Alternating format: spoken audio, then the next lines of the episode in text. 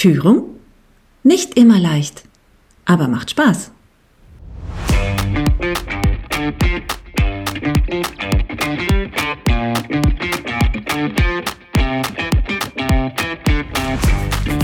Und manchmal ist es auch eine richtige Herausforderung.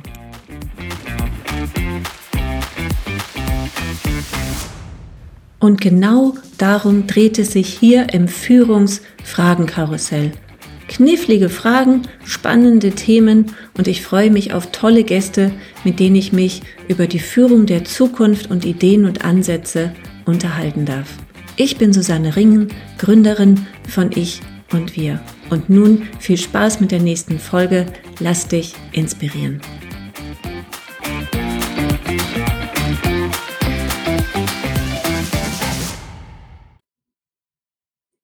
Hallo und herzlich willkommen zum Führungsfragenkarussell und heute ist Ann-Caroline im Gespräch. Ich grüße dich. Hallo. Hi, grüß dich. Ich freue mich, dass ich da sein darf. Ich freue mich auch und wir schnappen uns heute ein nicht ganz so einfaches Thema und äh, ein Thema, was nicht gerne angesprochen wird, was ein bisschen tabuisiert wird, was aber trotzdem da ist, wie so der berühmte Elefant im Raum. Und das ist eine Einsamkeit. Eine Einsamkeit, die Führungskräfte spüren, spüren können, in dem Moment, wo sie sich in eine Führungsrolle begeben, in dem Moment, wo sie alleine sind mit Entscheidungen, alleine mit der Verantwortung, nicht mehr Teil des Teams sind. Darüber reden wir heute. Was sind deine Gedanken dazu?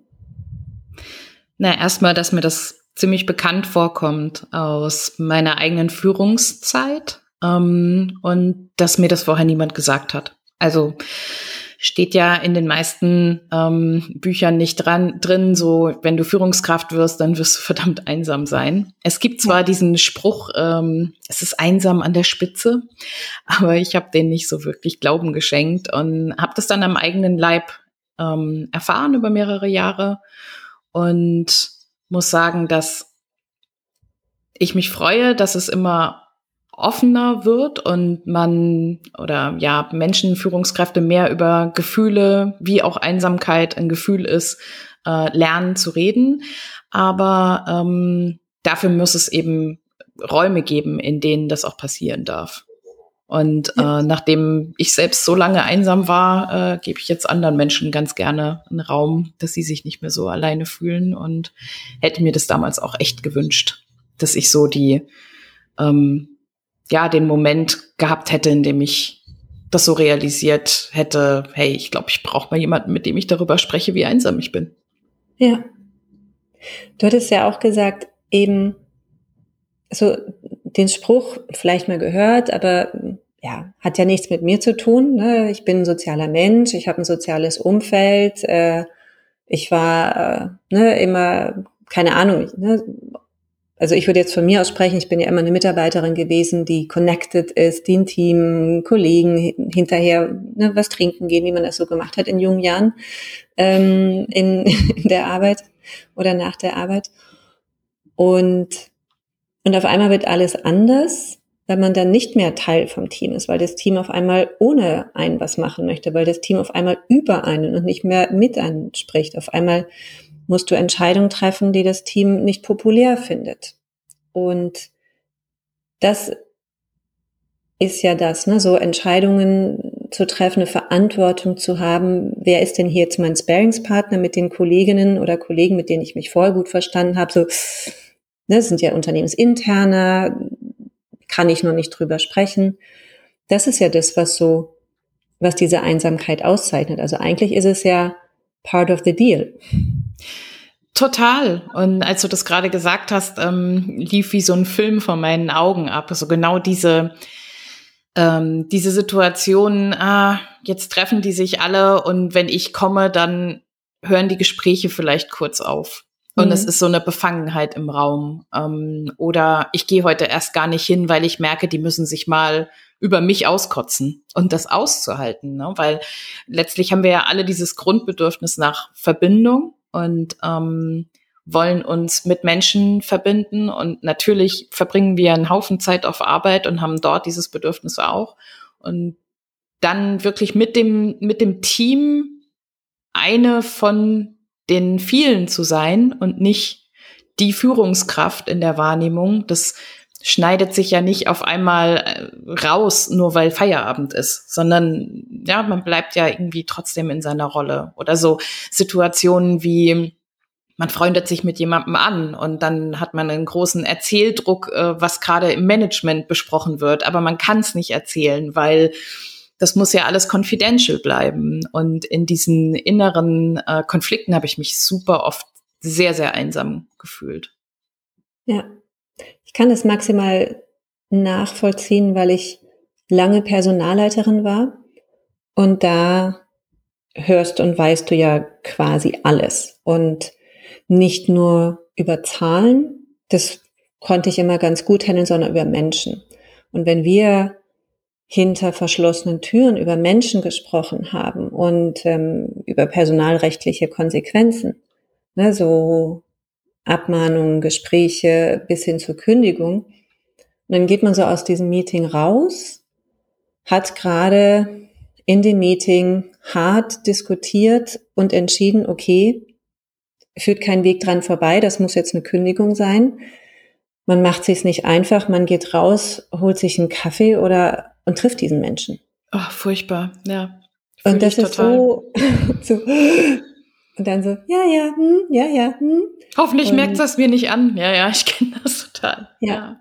Und das ist, das ist so, was ich gerade meinte. Das klingt so locker flockig, it's part of the deal, aber es ist nicht. Aber es ist ein ähm, Teil des Pakets, was man, was man sich so reinholt, was man kauft, was in keiner Stellenbeschreibung steht, wie man, wie man damit umgeht, wie man mit diesem Druck umgeht hm. Und wie bist du dann damit umgegangen? Schlecht.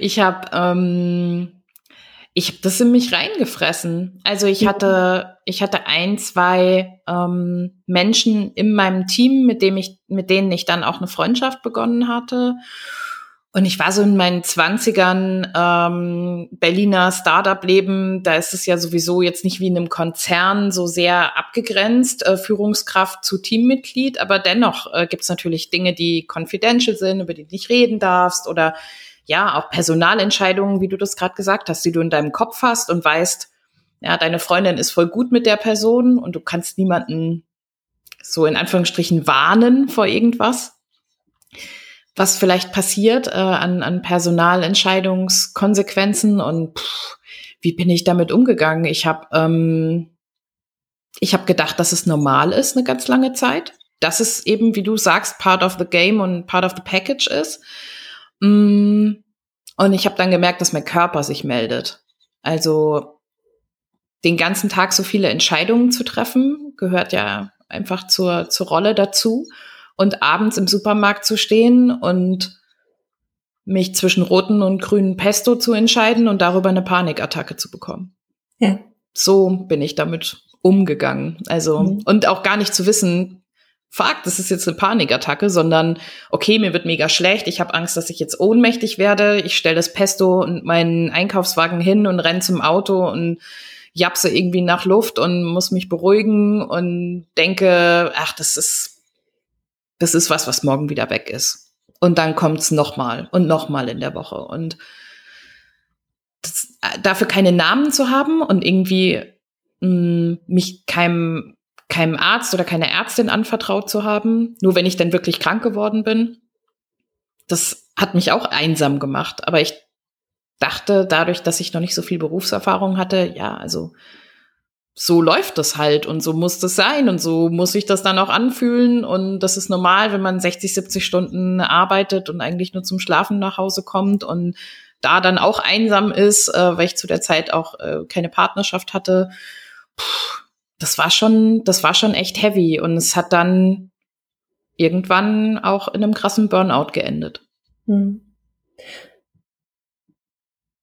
Was hättest du dir damals gewünscht? Oder was, was hättest du gebraucht, so rückblickend? Ne? Du hast inzwischen ja ganz andere Erfahrungen gemacht, ähm, bist ein Stück weit auch einen anderen Weg gegangen, um jetzt mal zu gucken, ne? so wenn uns jetzt Menschen zuhören, die sagen so, oh mein Gott, ja, Da, da sehe ich mich gerade. Hm. Ähm. Jemand, der mich sieht, das wäre schön gewesen. Also mhm. sehr oft auch mh, mm, so ein bisschen in der Personalabteilung angesiedelt für mich, ähm, dass man da so feine Antennen entwickelt. Wer dreht denn gerade eine zu hohe Schlagzahl, arbeitet zu viel oder wirkt auch dauerhaft gestresst? Ähm, das wäre schön gewesen, war aber nicht so. Und ähm, dann auf mich selbst blickend, äh, den den Mut zu haben, mir einzugestehen, dass das nicht normal sein kann, wie ich mich fühle. Ähm, dass, dass es normal sein sollte, dass man durchschläft und nicht abends der letzte Gedanke an die Firma ist und morgens der erste Gedanke die Firma ist. Ähm, und da hatte ich einfach noch nicht so eine so eine Achtsamkeit für dieses Thema, keine Awareness und ähm, das ist jetzt erst ja, weiß nicht, 10, 15 Jahre her, aber so das ganze Thema Mental Health kommt da jetzt zum Glück einfach viel mehr an die Oberfläche, vor allem seit der Corona-Krise. Und vielleicht haben wir jetzt dafür schon ein bisschen ein besseres Vokabular gefunden, das ich damals noch nicht hätte, hatte. Ähm, und was ich wirklich gebraucht hätte, wäre ein, ein Safe Space, in dem ich reden kann und in dem das einfach okay ist, äh, dass ich mal heule, dass ich mal unsicher bin, ähm, dass ich nicht immer leisten und liefern muss, sondern einfach nur sein darf. Das, das hätte ich mir gewünscht. Mm, aber das war irgendwie nicht so in meiner Wahrnehmung, dass es sowas gibt und dass ich mir das holen könnte. Also das Einzige, was ich kannte, war, ja, du kannst eine Psychotherapie machen. Mhm. Ähm, und dafür habe ich mich dann zu dem Zeitpunkt irgendwie nicht äh, krass genug in Not gesehen, so, dass ich dachte, das stünde mir jetzt zu, eine Therapie deshalb zu machen. Und so Coaching, Mentoring oder sowas, das war gar nicht bei mir auf dem Schirm. Ähm, ja, aber das wäre gut gewesen. Ein Raum, in dem ich sein darf und in dem ich äh, diese ganzen Unsicherheiten, die ich auch mit mir rumgetragen habe, so mal ähm, auf den Grund gehen kann und mit jemandem da vertrauensvoll sprechen darf. Hm. Das wäre schön gewesen. Und ähm, ich glaube auch einen, einen, eine Kultur und ein Umfeld, in dem Verletzlichkeit okay ist. In dem es okay ist, wenn man Führungskraft ist. Und da ermutige ich heute in dem, was ich jetzt mache, sehr viele Menschen dazu, zu sagen, äh, ich habe gerade keine Ahnung. Ich, ich weiß nicht, wie es jetzt weitergeht oder was, was wir jetzt gerade konkret an dem Punkt machen. So könnt, können wir das zusammen irgendwie erkunden? Äh, können wir, können wir unsere Teamintelligenz dafür nutzen? Ähm, oder ich möchte diese Entscheidung jetzt gerade nicht alleine treffen. Also diesen Mut zu haben, das auch im Team zu suchen und den Mut zum Nichtwissen zu haben und in die Verletzlichkeit zu gehen. Ähm, die Kultur hatte ich damals nicht, obwohl ich die mit aufgebaut habe. Ähm, habe ich nicht gewusst, dass dass das so wichtig ist. Das sehe ich mittlerweile anders und begrüße das auch, dass immer mehr Firmen gibt, wo man ja jetzt nicht morgens sich so eine Maske aufzieht und dann zur Arbeit geht und sagt, so, die 40 Prozent von meiner Persönlichkeit und meinem Leben, die darf ich da nicht zeigen, ähm, sondern als ganzer Mensch dorthin kommt. Und das bedeutet eben auch, dass, dass dass wir Gefühle haben und dass sie alle da sein dürfen. Und zwar nicht nur die gern gesehenen, sondern eben die komplette Klaviatur. Ja. Ja. Du hattest ja auch gesagt, Sonne, das ist 15 Jahre her. Und ähm, auch wenn man manchmal denkt, oh mein Gott, die Zeit rast, es haben sich ja schon Dinge verändert, weil vor 15 Jahren gab es auch noch nicht diese Aufmerksamkeit auf das Thema. Es gab, gab aus meiner Sicht, aus, zumindest aus meiner Erinnerung, noch gar nicht so viele Angebote, ähm, die man hätte wahrnehmen können. Auch nicht so eine keine mediale Aufmerksamkeit. Du hattest gerade gesagt, so seit Corona-Krise, da gibt es eine ganz andere mediale Aufmerksamkeit auch auf das Thema Überforderung, ähm, Einsamkeit, Depressionen und aber auch die Verletzlichkeit, die du eben angesprochen hast, ähm, die jetzt ja ne, mit, wir benutzen ja gerne englische Begriffe, damit es ein bisschen fancier und spannender klingt, Vulnerability, was man mhm. fast gar nicht richtig aussprechen kann, Vulnerability. Ähm, aber das tatsächlich ne, so bewusst zu zeigen und das Unternehmen ja schon, nicht alle, aber viele, hoffentlich immer mehr, ähm, in diese Richtung gehen, dass, so wie du gesagt hast, ne, alle Gefühle gezeigt werden dürfen und nicht nur die, die sozial erwünscht sind, nämlich dass wir froh sind und gut gelaunt sind und happy und motiviert, sondern eben auch die anderen und dass die auch zu unserem Paket Mensch einfach dazugehören. Das ist so normal, ne? So und äh, Stichwort Empathiefähigkeit. Das sind ja ganz viele weiche Themen, wobei ich das noch gar nicht mal mag, dieses weich und hart. Ja, also, ich auch da nicht. Sofort Triggert so, sofort, ja. Ja, ja, so, so Klebchen drauf zu machen, diese weichen Faktoren, sondern ne, die menschlichen Faktoren, da tatsächlich in den Vordergrund zu rücken. Und ich finde es ganz spannend so von der Betrachtung, dass dann Menschen anfangen zu diskutieren, ja, geht's jetzt nur noch darum? Ich denke so, mhm. nein, aber es braucht eine Balance. Und damit es überhaupt in Balance kommen kann, braucht es ja erstmal einen stärkeren Fokus, damit es auf, auf eine Augenhöhe kommen kann, weil dieses, die Themen, das menschliche Thema, unsere, unsere Emotionen sind ja gar nicht wenn wir über Führung sprechen, so stark im Fokus. Das heißt, wir müssen da einen stärkeren Fokus drauf packen, damit es erstmal eine Gleichgewichtung sein kann. Und es fühlt sich halt so an, ah, jetzt geht's nur noch darum. Also nee, wir, wir verändern nur so ein bisschen die Balance, damit es eine Gleichberechtigung gibt zu den Themen. Natürlich ist wirtschaftlicher Erfolg, unternehmerischer Erfolg wichtig, aber eben nicht nur. Total. Also 100 Prozent bin ich da bei dir und ähm, ich finde es dann immer spannend, wer sagt das. Also es gibt ja mal einen Menschen mindestens im Raum, der das, der, der davor Angst hat. Ähm, meist dann ein Mensch, der selbst sehr viel Angst hat vor seinen Emotionen. Und ich glaube auch, dass wir ähm, den Raum öffnen müssen, weil was mir stark auffällt, gerade im deutschen Sprachraum, die ähm, der angloamerikanische Raum ist da schon sehr viel besser, überhaupt ähm, Wörter dafür zu finden.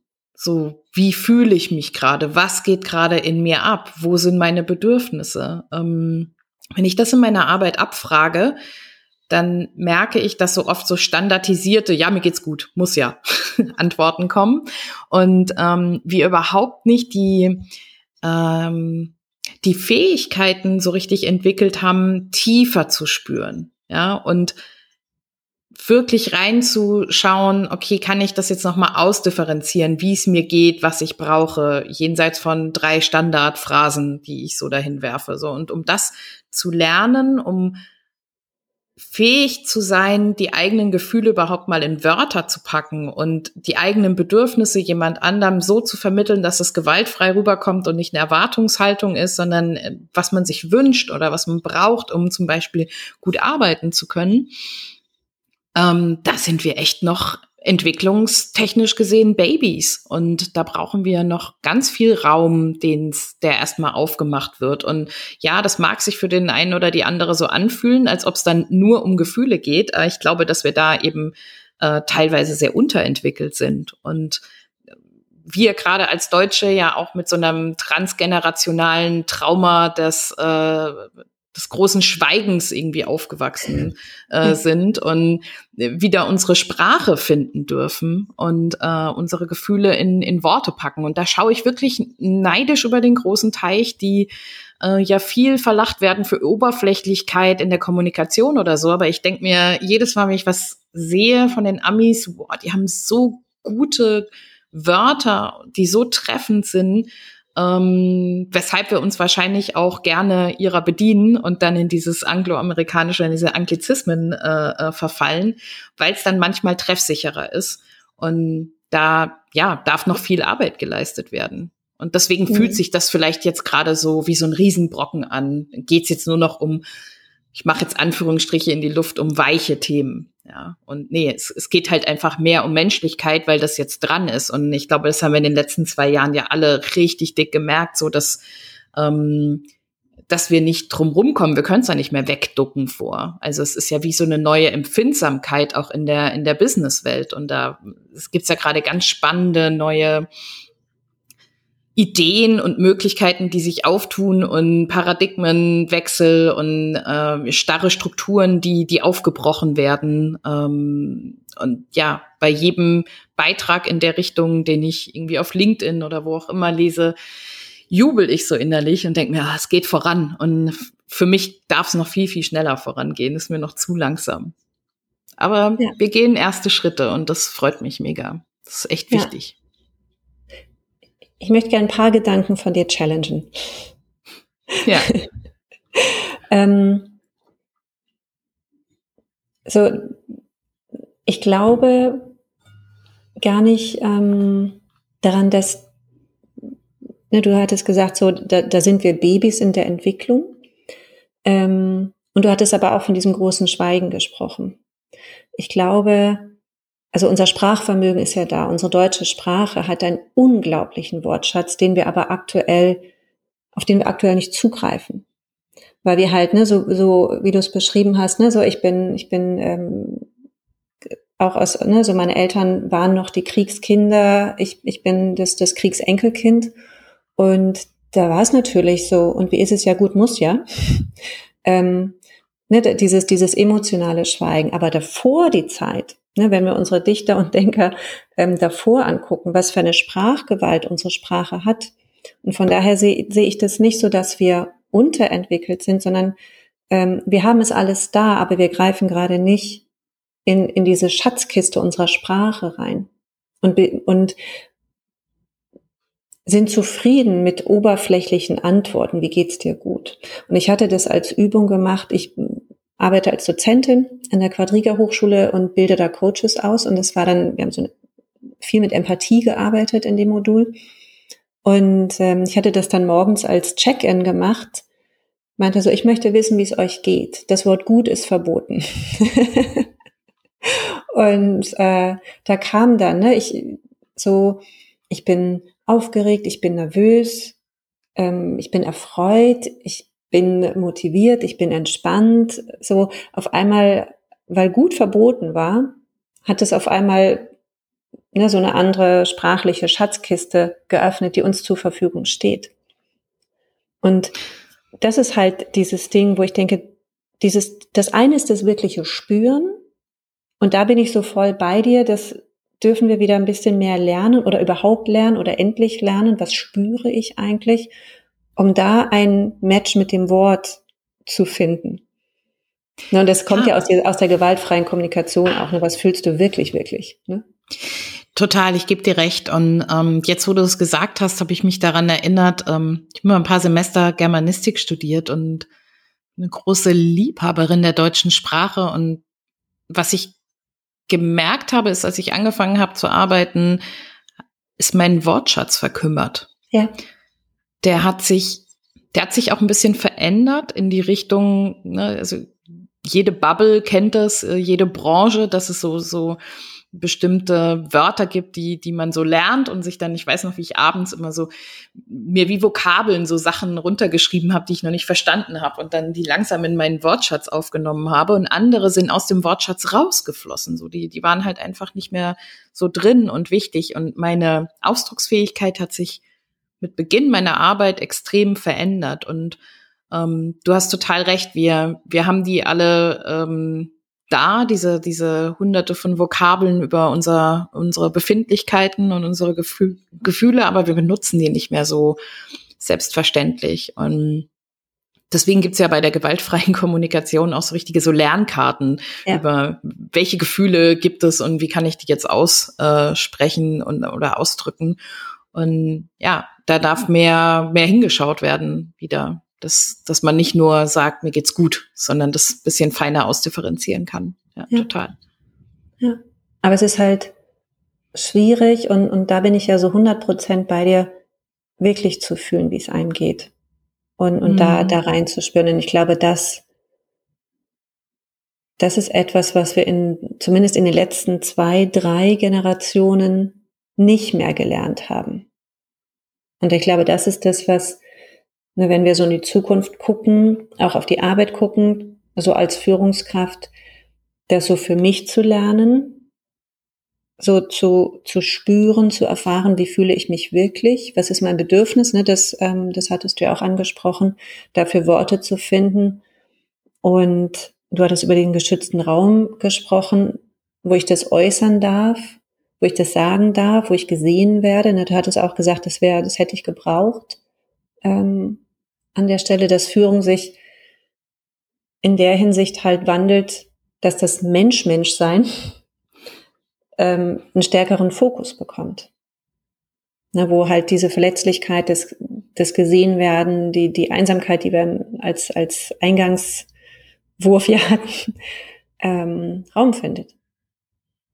Ja, und ich glaube, dass die Einsamkeit ein Resultat daraus ist, dass es bestimmte Sachen gibt, die in der Business-Ebene, so wie ich das wahrnehme, äh, nicht stattfinden dürfen. Und dass das einsam macht. Also dass das Aussperren von gewissen ähm, Emotionen oder auch einfach dem überfordert oder überfragt sein einer Führungskraft, dass das nicht stattfinden darf.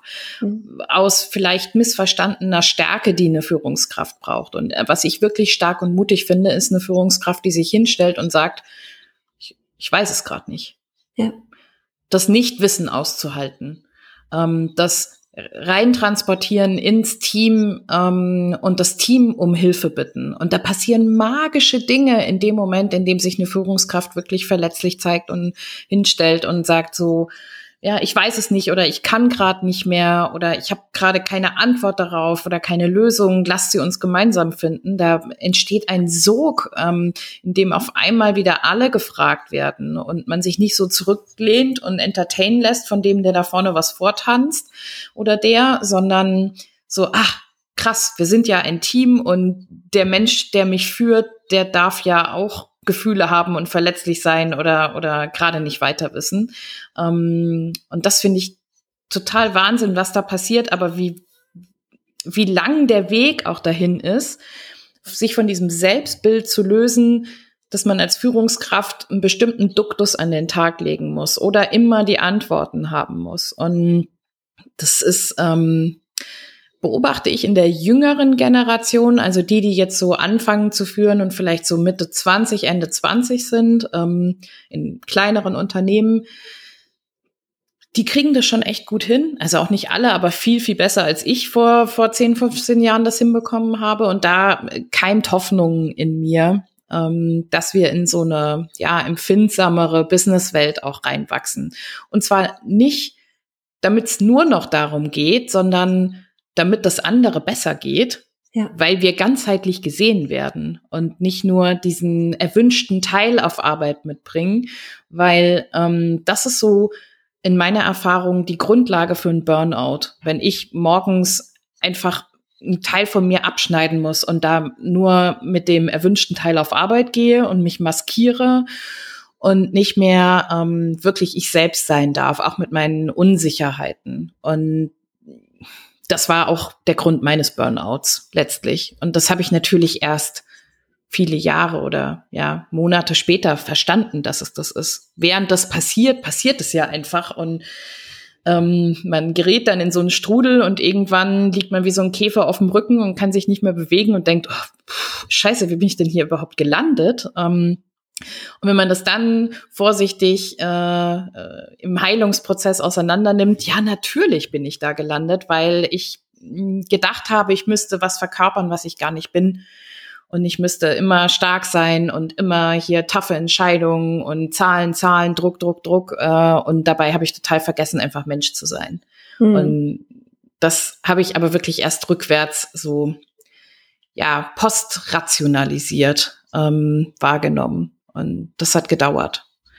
Und das ist schön, jetzt so in der Lage zu sein, dadurch, dass ich das erlebt habe, ähm, mit Menschen diese Räume früher aufzumachen und das so ein bisschen prophylaktischer anzugehen und äh, schon davor zu warnen, wenn ich merke, ach, die biegen in die gleiche Straße wie ich damals ein. Lass doch mal kurz drüber reden, ob das so gesund ist. Ja, Was ich auch gerade noch, noch dachte, was so deine Erfahrung unterstreicht und das, das, das Bild, was du auch gerade gezeichnet hast, ist, dass wir uns früher ja eher körperlich zur Arbeit begeben haben. Keine Ahnung, auf, auf dem Feld, an der Maschine, Industrialisierung. Ähm, und heute gehen wir aber geistig zur Arbeit. Und äh, das eine ist so eine körperliche Erschöpfung, ne, so ähm, Muskelkater, krummer Rücken, ne, so früher sind sie in, in den Kohlenstollen geklettert, äh, Lungenthemen, ne, da hat der Körper an sich reagiert. Mhm. Und ähm, das wurde so als auch wieder in Anführungsstrichen normale Konsequenz der körperlichen Arbeit gesehen. Aber heute begeben wir uns geistig in die Arbeit, weil wir die meisten von uns geistig tätig sind. Und dann gibt's diese geistigen Nebenwirkungen. Und ähm, da tatsächlich, ne, so aus, aus der, der, der Mensch, der in den, in den Kohlengang da gegangen ist, da sind auf einmal irgendwelche Atemmasken entstanden, äh, prophylaktisch, um den Körper zu schützen. Oder der Mensch, der auf dem Boden rumrobbt, weil er Fliesen legt, der hat, kriegt Knieschoner irgendwann, weil man gemerkt hat, so, oh, dann halten die Knie drei Jahre länger. Und genau mit der Prophylaxe, was ist unsere geistige Prophylaxe, die wir den Menschen mitgeben, die ihre geistige, Kapazität der Arbeit zur Verfügung stellen. Und das ist ja so der, der Ansatz, dass sie halt nicht so spät erst bei dir kommen, wenn sie schon die, die halbe Strecke gelaufen sind und so, ich kann nicht mehr, ich glaube, ich brauche mal Anni hm. zur Unterstützung, sondern wirklich Prophylaxe machen. Das wäre ja wünschenswert. So. Du sprichst mir aus der Seele. Ähm, 95 Prozent der Menschen, die zu mir kommen, kommen aber erst zu mir, wenn die Zunge schon am Knie hängt. Ja. Und das äh, Oh, das macht mich traurig, weil das wäre ja eigentlich so cool, wenn wir in so einer Welt leben würden, in der wir merken, ey, mir geht's gerade total gut, ich bin happy mit meinem Job, ähm, ich fühle mich erfüllt und balanciert und jetzt hole ich mir jemanden zur Seite, der mir zeigt, wie ich diese Ressourcen einfach weiter stärken kann, ähm, damit ich nicht in so ein in so ein Tal komme. Aber also ich beobachte mich ja auch selbst. Ich gehe zur Ärztin, wenn es mir scheiße geht und nicht, wenn es mir gut geht. Und ich gehe auch nicht in Therapie, wenn es mir mega gut geht, ja. Ähm, Aber also gleiches. Das stimmt, ja. Ohne ähm, ein Loch zu haben. Nee, habe ich auch viele Jahre vernachlässigt. das Beispiel zählt nicht. Aber ja, ich habe dann, ne, nachdem ich die Schmerzen hatte und da war, gemerkt, ah, okay, ich muss, muss einmal im Jahr zur Prophylaxe. Okay, ich sehe es ein.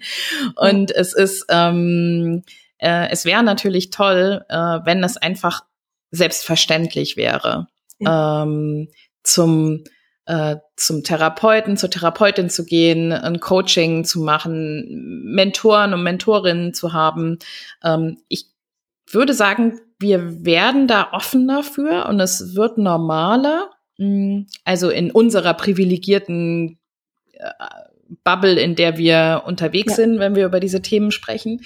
Ja. Ähm, aber wir sind noch lang nicht da, wo wir sein müssten, damit, äh, ich glaube, es ist Krankschreibungsgrund eins oder zwei, ne, ähm, psychische Erkrankungen mittlerweile, damit das ja. sich verändert und ähm, das so normal ist, dass nicht nur Führungskräfte übrigens, sondern einfach ähm, jeder und jede den Zugang dazu hat, ähm, Persönlichkeitsentwicklung zu machen, an den eigenen Themen zu arbeiten, in diese Verletzlichkeit zu kommen, Coaching zu machen, Therapie zu machen. Das sollte auch nicht ein Privileg von denen sein, die andere Menschen führen, sondern auch die, die geführt werden, weil die haben ja mindestens genauso viele Themen. Also das, ja. ne?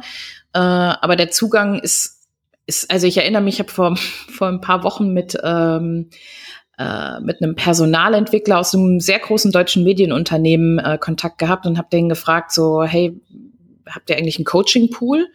Und dann meinte er so, ja, wir haben so drei Leute, mit denen wir arbeiten, ein riesengroßer Medienkonzern. Ähm, ja, und wenn die irgendwie zehn Aufträge im Jahr kriegen, dann ist das viel. Und ich dachte mir so, what? Also Wahnsinn, so ein Riesenunternehmen mit so vielen Mitarbeitenden, die einen Bedarf haben, psychosozial irgendwie betreut zu werden. Und trotzdem ist es noch was total Exotisches für die.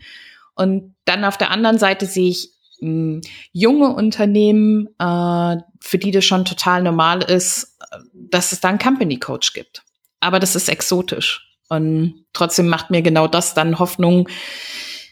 Die, die Veränderung kommt ja meist aus, aus den kleinen, wilden Piratenschiffen, die da so rumsegeln und die sagen, wir machen es ein bisschen anders. Und die Großen, die brauchen halt ein bisschen länger, um, um das zu machen. Aber ja, ich hoffe, dass wir so in, ich sag mal, fünf bis zehn Jahren in der größeren Selbstverständlichkeit dieses, dieses Themas leben und landen. Ja. Mal so in die Zukunft gesprochen. Wir hatten, ne, wir hatten über Prophylaxe gesprochen, äh, Zahnarzt. ähm, ich, ich bin jetzt schon über 50, das heißt, ich krieg so Briefe, ich werde eingeladen zu diversen Vorsorgeuntersuchungen und denk so, ah, daran merkst du, dass du alt wirst, du wirst zur Vorsorge eingeladen. Aber auch das ist ja prophylaktisch, um, um später hinaus ähm, auf der einen Seite gesund zu bleiben, auf der anderen Seite aber auch der Krankenkasse nicht zu sehr zu Last zu fallen. Ne, das ist mhm. ja Win-Win für beide an der Stelle. Dann gibt es in Unternehmen, es gibt Vorschriften, es gibt Richtlinien äh, über, da muss äh, ein Erste-Hilfe-Köfferchen sein, da muss ein Feuerlöscher sein, wir brauchen Datenschutzbeauftragten, wir brauchen Erste-Hilfe, ähm, Menschen ab einer gewissen Anzahl von Mitarbeitenden, so viele. Und es sind Richtlinien. Und ich frage mich halt, also was muss passieren? Also braucht es gesetzliche Regularien, was ich immer so ein bisschen schade finde, dass es das braucht, damit es äh, gemacht wird. Aber vielleicht ist es auch das, so gesetzliche Regularien, dass, obwohl ja, das gibt's eigentlich. Ich habe auch gerade drüber nachgedacht. Also die, die, die, die psychologische Gefährdungsbeurteilung ist Teil, aber hey, wer macht das schon? Mm, also ich glaube, dass, dass es so ein Ding ist bei der Polizei oder bei, bei SanitäterInnen, dass die, ähm, ja. wenn die was krasses sehen, das dann zur Seite gestellt bekommen. Aber soweit ich informiert bin, ähm, auch eher freiwilliger Natur. Mhm. Äh, und also Trauma zu erfahren oder schlimme Sachen zu erfahren, dafür muss man jetzt nicht irgendwie bei einem Autounfall dabei sein. Das kann auch sehr real in einem Meeting passieren, dass wir traumatisiert ja. werden durch Dinge.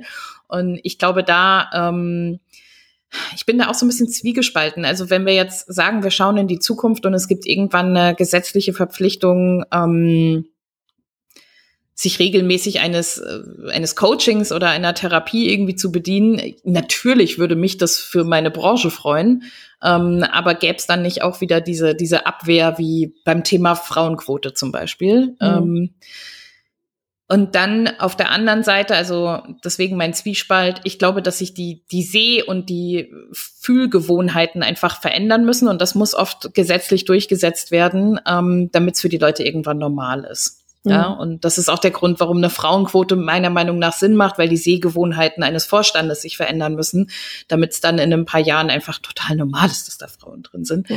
Und ähm, so wäre das mit psychosozialer Begleitung vielleicht auch. Ähm, ich habe aber auch ein bisschen, löst es vielleicht zu krasse Widerstände aus, dass man das dann machen muss und setzt man sich dann da rein und so, oh ja, okay, jetzt muss ich hier über mein Inneres reden, gar kein Bock. Das ist ja dann auch schwierig. Ne? Also ja. ich kann dir kein deutliches Ja oder Nein dafür geben. Mein Wunsch wäre, dass sich das natürlicher, evolutionär ergibt ähm, aus der Bedürftigkeit, äh, die man irgendwie erkennt in den Unternehmen. Ähm, aber vielleicht ist es auch eine Utopie. Ja. I don't know. Ja, ich, ich habe auch gerade gedacht, über das Anschnallen diskutieren wir auch nicht mehr, weil als die Anschnallpflicht eingeführt wurde, da gab es ja auch harte Diskussionen, Freiheitsentzug und Beraubung und, und all sowas. Ne? Und heute genau. ist es so, wie du schnallst dich nicht an, Alter, was ist denn los bei dir? Mhm. Ähm, vielleicht in, in Utopie 50 Jahren ist es auch total normal, dass Unternehmen natürlich Mental Health Programme haben, mit ihren Mitarbeitenden offen drüber sprechen, jedes Meeting mit einem Gefühlscheck-in gemacht wird, ähm, ne, unterstützende Menschen drumherum sind, so wie heute auch an Schulen äh, Sozialarbeiter, Schulpsychologen mit rein integriert werden äh, in das Team. Immer noch zu wenig, dürfen auch da gerne mehr sein. Aber wer weiß, was äh, in, in 50 Jahren ist. Schöner wäre es natürlich, wenn wir es gar nicht brauchen. Aber wir brauchen es ja. Oder wenn schon in zehn Jahren da wäre. Ja. Ich glaube, wir brauchen es schneller. Ja.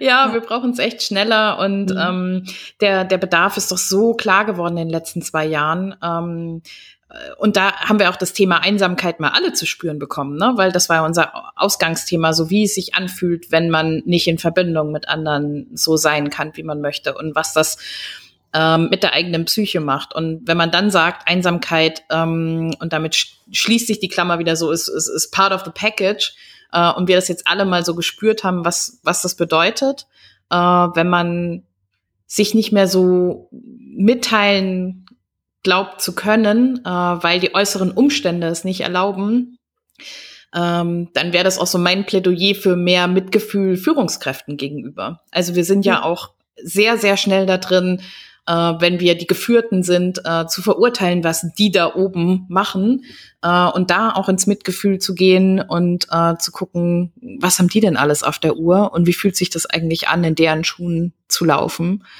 Ähm, und so Gefühlscheck-ins und alles, was du gerade beschrieben hast, da bin ich total dankbar, schon die ein oder andere Firma begleiten zu dürfen, bei der das total normal ist und das einfach dazugehört, äh, dass man erstmal ein bisschen fühlig redet, weil man dann auch weiß, was kann ich denn im Meeting anbringen, wo erreiche ich gerade jemanden, ne? wie aufnahmefähig ist dieser Mensch für das Feedback, was ich gerade habe oder die Präsentation, die ich vorstelle, äh, wenn ich weiß, wie es dem Menschen gerade halt auch geht, der mir gegenüber sitzt und das wäre schön, wenn das schneller Realität wäre. Ja. Und das ist ja das, ähm, was, was wir vorhin im Vorgespräch, bevor wir Recording äh, gedrückt haben, auch hatten. Das ist ja ein Thema, was anpackbar ist.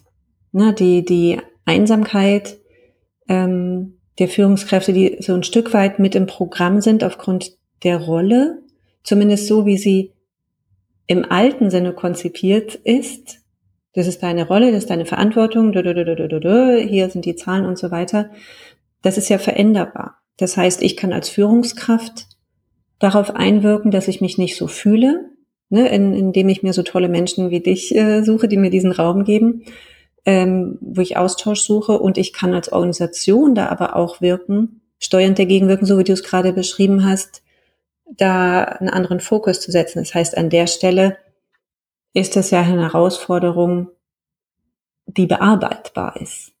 Da stehen wir jetzt nicht so komplett nackig da und so, oh, wir wissen gar nicht, was wir machen sollen. Ja, es, es, es braucht, glaube ich, einfach Mut. Mhm. Mut, es anders zu machen, Mut voranzugehen, ähm, als Organisation solche Räume aufzumachen, aber auch Mut äh, der Führungskräfte, äh, sich diese Räume zu suchen, wenn sie nicht zur Verfügung stehen in der eigenen Firma. Ähm, und daraus darf ganz viel erwachsen. Äh, und ich glaube, da hilft uns diese ganze Mental Health Awareness, die jetzt gerade medial präsentiert wird, so dass man ja beginnt, Begriffe dafür zu haben. Und ich würde mir sehr wünschen, wenn ich so, weiß nicht, wann das war, zehn Jahre zurückspule und nochmal in die Situation mit dem Supermarkt und dem Pesto im Auto zu sitzen und zu checken, fuck, ich hatte eine Panikattacke. So, und nicht, oh, was ist das, mein Körper funktioniert nicht richtig, ich muss morgen arbeiten, schmeiße ich eine Pille, dann geht das schon. Ne? Ja. Und so, ah krass, wenn ich Panikattacken habe, dann muss ich mir irgendwie Hilfe suchen und dann muss ich mit jemandem sprechen und na, ne, dann wäre vielleicht viel nicht passiert, was, was mit mir passiert ist. Wobei, da drücke ich kurz Pause. Es ist gut, dass das alles passiert ist, weil sonst stünde ich ja jetzt nicht da, wo ich jetzt bin. Ähm, ja. Also das, das bereue ich gar nicht, aber ich glaube, dass diese Awareness, dieses Vokabular, was wir brauchen und ähm, die, die Fühligkeit, die jetzt gerade so gesellschaftlich da, da reinkommt, das alles begünstigt, dass es vielleicht doch nicht 50 Jahre dauert. Und das wäre mein ganz großes Anliegen. Und ja, dafür stehe ich auch jeden Morgen auf und, und arbeite mit, mit Menschen und mit Führungskräften, weil mir das so wichtig ist, dass es ein bisschen schneller geht. Ich habe nicht so viel Geduld. Keine 50 Jahre, nein. Nein, auf gar keinen Fall. Ey, dann bin ich 88, ja. Also dann will ich mich mit anderen Themen beschäftigen. Ja, ein bisschen, ein bisschen wie Goethe schmökern und gucken, was die deutsche Sprache äh, doch für Vokabeln hat, um äh, Gefühle besprechbar zu machen. Hm. Ja. ja, das wäre schön. Ja. Anni, final last uh, words. Was magst du noch, ähm, ja, vielleicht so als letzten Impuls nochmal mitgeben zu dem Thema? Und wer bist du? Was machst du? Erzähl noch ein bisschen was über dich. Hm. Also der, der finale Impuls, den ich jedem und jedem mitgeben möchte, ist, sich mehrfach am Tag zu fragen, was brauche ich gerade? Und das ist eine magische Frage, die so simpel daherkommt. Ähm, und man kann sich das als kleine Handy-Erinnerung stellen oder auch ähm, den Partner, die Partnerin äh, bitten, hey, frag mich das einfach ab und zu. So, ich vergesse das manchmal, ich vergesse manchmal mich selbst. Und dann mal reinzuspüren und zu gucken, so, wie lang dauert's denn, bis da was hochkommt? Ne, was meine Bedürfnisse sind. Das kann was ganz Einfaches sein, wie ich müsste mal was trinken jetzt gerade oder äh, ich müsste auf Toilette. Auch das vernachlässigt man manchmal als Führungskraft. Und ähm, das können aber auch tiefere Dinge sein, wie ich brauche ein vertrauensvolles Gespräch mit jemandem. Und äh, das ist das, was ich mache.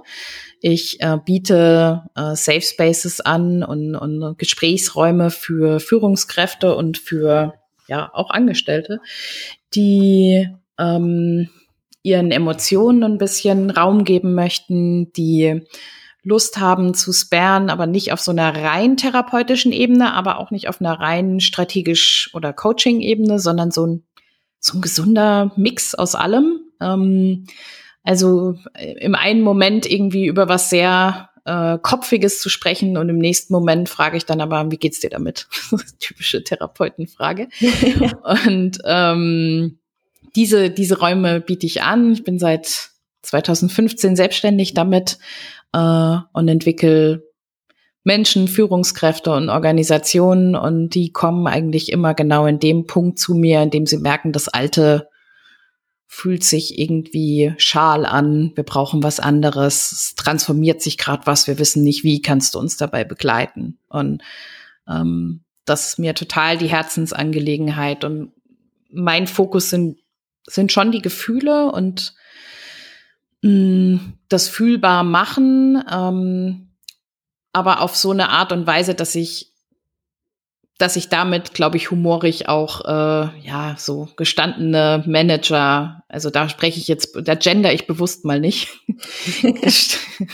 gestandene Männer auch erreichen kann, die sonst vielleicht keinen Zugang zu ihren Gefühlen haben und bei mir so diesen Raum haben dürfen, auch mal ja, ich sag, wie es ist, auch mal zu heulen, ja, auch mal zu sagen, fuck, ich weiß nicht weiter, ich das, ich kann nachts nicht schlafen, deshalb das treibt mich um. Und die haben oft äh, nirgendwo diesen Raum. Und den gebe ich ihnen, ohne dass sie jetzt vielleicht die Scham haben müssen, die ist immer noch sehr schambehaftet, in Therapie zu gehen, ähm, mit dem Anstrich eines Business Coachings. Ähm, aber es ist mehr, es ist, es ist schon sehr viel therapeutischer und transformierender. Und ja, das mache ich. Und ich finde es so schön, dass ich durch das, was ich erlebt habe und durch die Schmerzen, die damit auch verbunden waren, das für mich selbst transformieren konnte in das, was ich jetzt mache und das dadurch alles irgendwie einen Sinn erhalten hat, dass das damals so war, weil sich dadurch natürlich Empathie auch aufbaut für die, die gerade sich auch auf den Weg machen.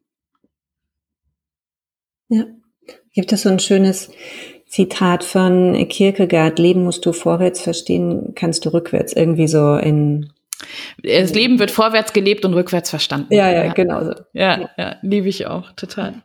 Ja. Danke für deine Gedanken, für deine Impulse und vor allen Dingen auch für die unglaublich wertvolle Arbeit, die, die du machst, wo, wo du aus eigener Erfahrung gelandet bist, um äh, prophylaktisch äh, unterstützend, äh, egal wie weit die Leute auf diesem Weg vielleicht schon sind, aber die dürfen sich auch prophylaktisch, so richtig prophylaktisch bei dir melden. Yes, ähm, auf jeden Fall. Und äh, auch Organisationen. Da danke ich dir auch sehr von Herzen und danke für das tolle Gespräch, Anni. Ja, danke dir, Susanne. Hat voll Spaß gemacht, war ein schöner Flow und ich wünsche dir noch einen schönen Tag. Danke, dir auch. Bis bald. Mach's gut. Tschüss. Ciao.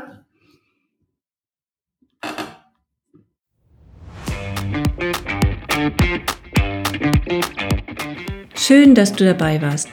Und ich hoffe, du konntest dich ein bisschen inspirieren lassen und was für dich mitnehmen. Und wenn du auch mal hier im Führungsfragenkarussell mit mir über ein Thema reden möchtest oder eine Frage ziehen möchtest, dann melde dich doch einfach gerne. Ich freue mich auf jeden Fall darüber und auch über Feedback und das ein oder andere Sternchen in den üblichen Kanälen.